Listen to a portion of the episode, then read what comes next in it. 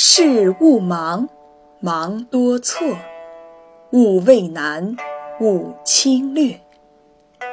他的意思是说，做事情不要慌乱，慌乱就容易出错；不要害怕困难，要知难而进；同时不要马虎草率，做任何事情都要认真对待。从前有一个少年叫徐文静，他从小就很调皮，不仅满嘴脏话粗话。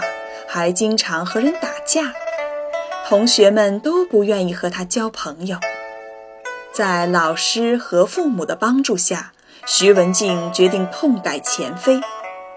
为了能够改掉不良习惯，他想到了一个办法。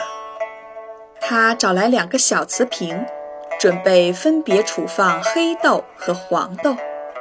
每当他做了一件好事，他就在一个瓶子里放一颗黄豆；每当做了错事，就在另一个瓶子里放一颗黑豆。过了一段时间，他就把两个瓶子里的豆子倒出来进行检查反省。渐渐的，黄豆多了，黑豆少了。最终，他改掉了自己的不良习惯。